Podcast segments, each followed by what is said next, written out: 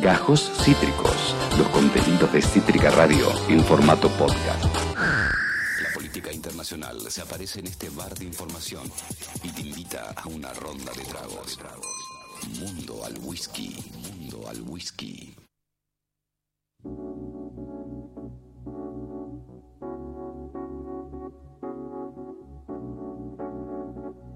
El mundo continúa girando. Algo piola que vos me comentaste, en este también lado B, que siempre le encuentra Poli a la información, más allá de, informar de lo central, tener una mirada también por lo alternativo, es que, amén de la reunión de hoy de, Alberto Fernández con Cristalina Georgieva, de la directora del Fondo Monetario Internacional, también, eh, no sé si lo voy a decir correctamente, el Comité de Ciencia del Vaticano se reunió, tiene, tuvo un meeting con eh, Martín Guzmán, eh, en el marco de esta gira del presidente Alberto, Alberto Fernández por Europa. En ese punto, el Comité de Ciencia del Vaticano, eh, eh, en, contexto de qué mantiene esa reunión con Martín Guzmán?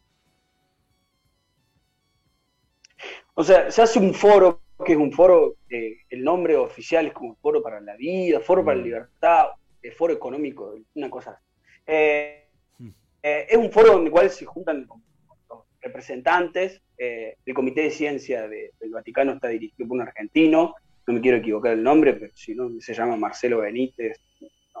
es, son, es todo el grupo consejero del, Vaticano, del Papa, en cuestiones relativas a la vida científica, no, sea, no solamente de la, ciencia dura, porque hay todo un, comité de 46 expertos, eh, yo lo estuve hablando en newsletter justo, eh, cuando lees sobre la religión, eh, que hablan sobre cuestiones de ciencia, pero también otras ciencias, como son las ciencias sociales, y esto, bueno, la economía, se juntan. Entonces, hicieron todo como si fuera un meeting eh, en este contexto de la gira presidencial de Alberto para juntar a diferentes representantes de, varios países con el Fondo, el Fondo Monetario Internacional. En ese sentido, bueno, nada, se dio la reunión de, de, de Martín Guzmán con la representante del Fondo Internacional y gracias a las gestiones se pudo dar la reunión del presidente con la, directora del Fondo Internacional. Eh, el, fin es, bueno, nada, es, todos los foros internacionales, el Banco Mundial y, varias consultoras que están manejando la cuestión de la economía mundial, han alertado a los países que las deudas no están ayudando para paliar lo que es los efectos del coronavirus. Es más, eh, eh, venimos de una economía completamente golpeada y, que se impongan eh, restricciones y que se impongan, eh, bueno, esto de, cláusulas a los préstamos, están diciendo, bueno, paremos la pelota, aflojemos aunque sea seis meses, un año y veamos cómo podemos hacer. en términos coloquiales, perdón. y en ese sentido, poder, bueno, nada, dar como un, una bocanada de aire de los países que están con, compromiso, como Argentina, uno de los más comprometidos a nivel internacional, y también darle como si fuera un, no sé, un apoyo, eh, ya sea del Vaticano como de estas instituciones y los gobiernos importantes que estuvo visitando Alberto Fernández en esta gira. Vos sabés que otra cosa que también conversábamos, que, yo no, conocía la, la, cuestión de porcentaje, me pareció muy interesante, y que obviamente hay un componente simbólico más allá de los porcentajes estrictos, pero el Fondo Monetario, cada país tiene una cuota, obviamente asimétrica. los países más poderosos tienen cuotas más amplias. Eso explica la gira de Alberto por Francia con Macron, por eh, España con Pedro Sánchez, por Portugal con Costa, por, eh, eh, por Italia, que se reunió con Sergio Matinella, que es el presidente de Italia. en, ese, en ese sentido, me puse a googlear ahí en la página del FMI qué porcentaje de cuota tiene cada país, ¿no? Y yo flasheaba, bueno, Francia tendrá un 10%, España un...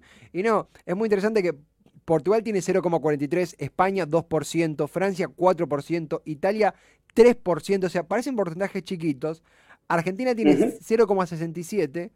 Eh, acá un par de datos curiosos. Eh, me sorprendió que Arabia Saudita tiene 2%, Rusia 2,7%, Tonga, que es una isla de Oceanía, tiene 0,003%, y el, titán en esta contienda, eh, obviamente medio que, es medio obvio que es Estados Unidos, que tiene 17,5. Más allá de que son porcentajes bajos, ponele, Portugal tiene 0,43 y Estados Unidos 17, no hay comparación, pero bueno, lo simbólico también pesa, pero me dio curiosidad que, que las, las eh, cuotas son muy bajas, o sea, son altas en comparación, pero es un 2%, vos decís, es, es nada. Sí, la, la, verdad que hay, hay un contexto en el cual se debe la, la, la nueva redistribución de cuotas, se está debiendo del 2019, porque estas cuotas están como si fuera atrasadas. Claro. El Fondo Monetario Internacional, con la eh, administración Lagarde, ha dicho necesitamos darle más preponderancia a estas eh, economías emergentes, entonces vamos a ver cómo están las, las cuotas. Eh, la, la, cuestión es que, bueno, que todo cambio en el Fondo, el fondo Internacional necesita el 85% de, de, de, estos votos. Claro. En ese sentido, necesitas, se necesita un consenso amplio. Más allá de que Estados Unidos tenga el 17%, el Estados Unidos por sí solo no puede tomar decisiones dentro del Fondo Monetario Internacional. Tiene una cláusula especial que le permite un derecho a veto en algunas cuestiones, pero nada, la cuestión es llegar a ese 85% eh, para que, bueno, Argentina tenga ese respaldo de, del Fondo Internacional. Como vos decías, es simbólico y yo creo que, que la, la, la, gira uh, es mostrar que Argentina está comprometida en estos compromisos, perdón por valga la redundancia, sí, de eh, decir, bueno, estamos parados, estamos renegociando y vamos, somos serios a este camino que estamos pegando, más allá de que eh, los países representen poco. Porque si vos ves el crecimiento chino en la economía, vos decís, ¿por qué tienen tan poco? Tiene el 6.41% de, de, los votos. En ese sentido, es, es medio es, es, rara la forma en la cual se toman las decisiones, pero no implica eh, que, bueno, esto de buscar consenso y buscar respaldo en, en, el, en, el, exterior.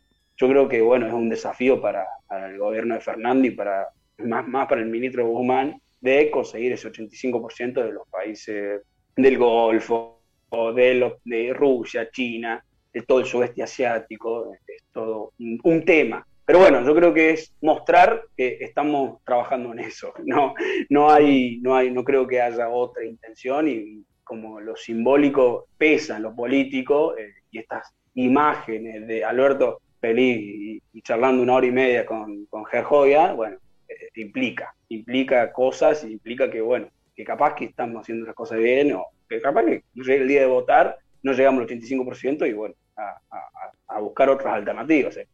Sí, sí, incluso también ese, mismo a ver, yo en lo personal tengo poco agrado con el Fondo Monetario Internacional y aún así no hay otra alternativa que hacer buenas migas. Eh, realmente no, no, eh, esto podemos discutir política económica, a un gobierno que, convidó a la economía al FMI, eh, y eso es un hecho, digamos, si Alberto Fernández en, su mejor voluntad decía, bueno, vamos a desconocer la deuda y vamos a eh, desafiliarnos del Fondo, Fondo Monetario Internacional, eh, bueno, no, realmente es un límite impenetrable de la política internacional, reconoce eso, a partir de ahí empieza estas, esta gira, eh, vos mismo lo dijiste, donde mucho tiene que ver con, los, con el simbolismo, con esta hora y media que se charló, con la declaración a posteriori, hasta ahora viene saliendo bien. No hay en, en, perspectiva, va, estoy tocando oído, no estoy muy seguro, pero tengo entendido que no hay en el horizonte una reunión con, con Biden, como ocurrió, por ejemplo, con, con Sánchez o con, con Matinela, con, con, con, eh, no, con Macron,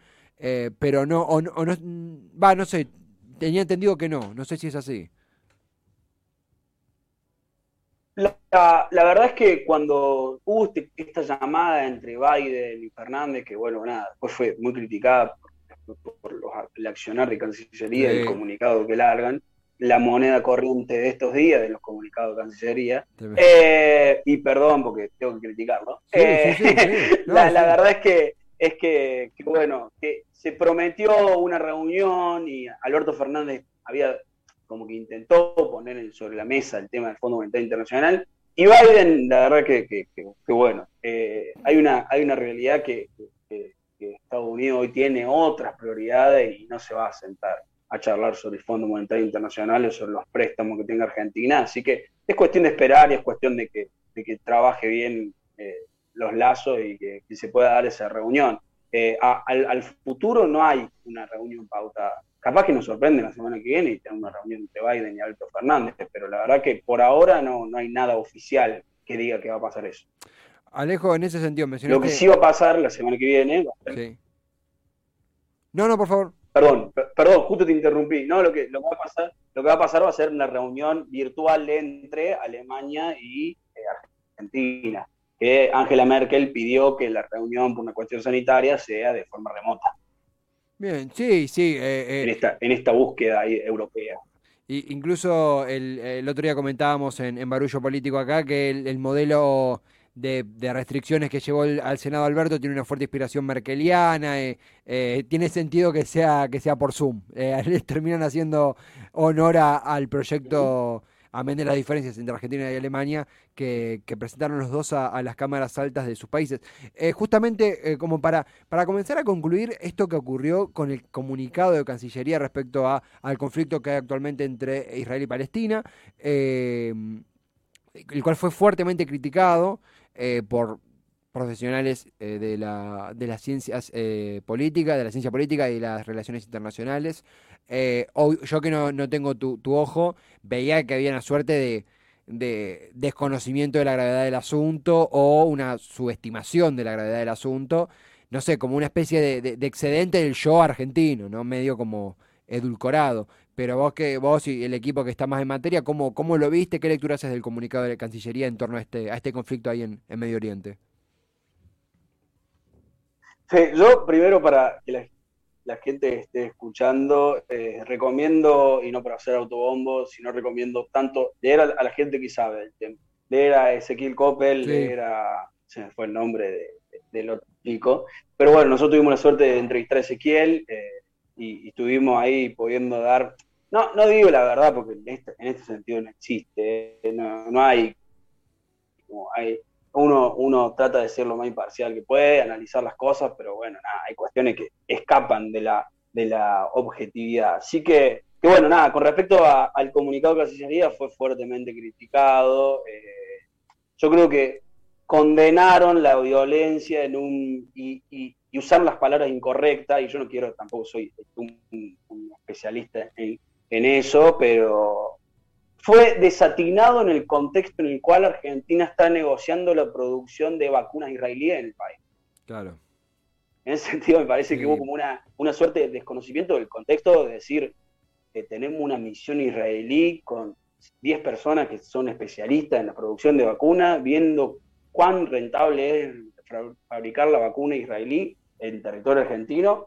Nosotros como que le, le tiramos un comunicado por atrás en el cual critica la, fuerza desmedida de, Israel contra la población civil en Gaza. La realidad es que la población civil en Gaza es la, primera víctima de esto, pero ellos eh, también eh, hay, que, hay que tomar una dimensión de que ellos no son los que disparan los cohetes, sino que los que disparan los cohetes desde Gaza son los grupos terroristas de Hamas y que controlan el territorio. En ese sentido creo que faltó eh, no sé, usar los, los, como si fuera los, términos adecuados para condenar esta violencia y que, bueno, nada, pedir una cuestión de, paz y que se resuelva, el conflicto. Pero yo creo que Argentina, eh, bueno, está ahí como tratando de, de, imponer una cuestión más ideológica en una situación que no, tendría que, que ser así. Así que me parece que y bueno, nada, ahí es, cuestión de ajustar un poco las tuercas y, entender que el contexto esto de la producción de vacuna israelí en el país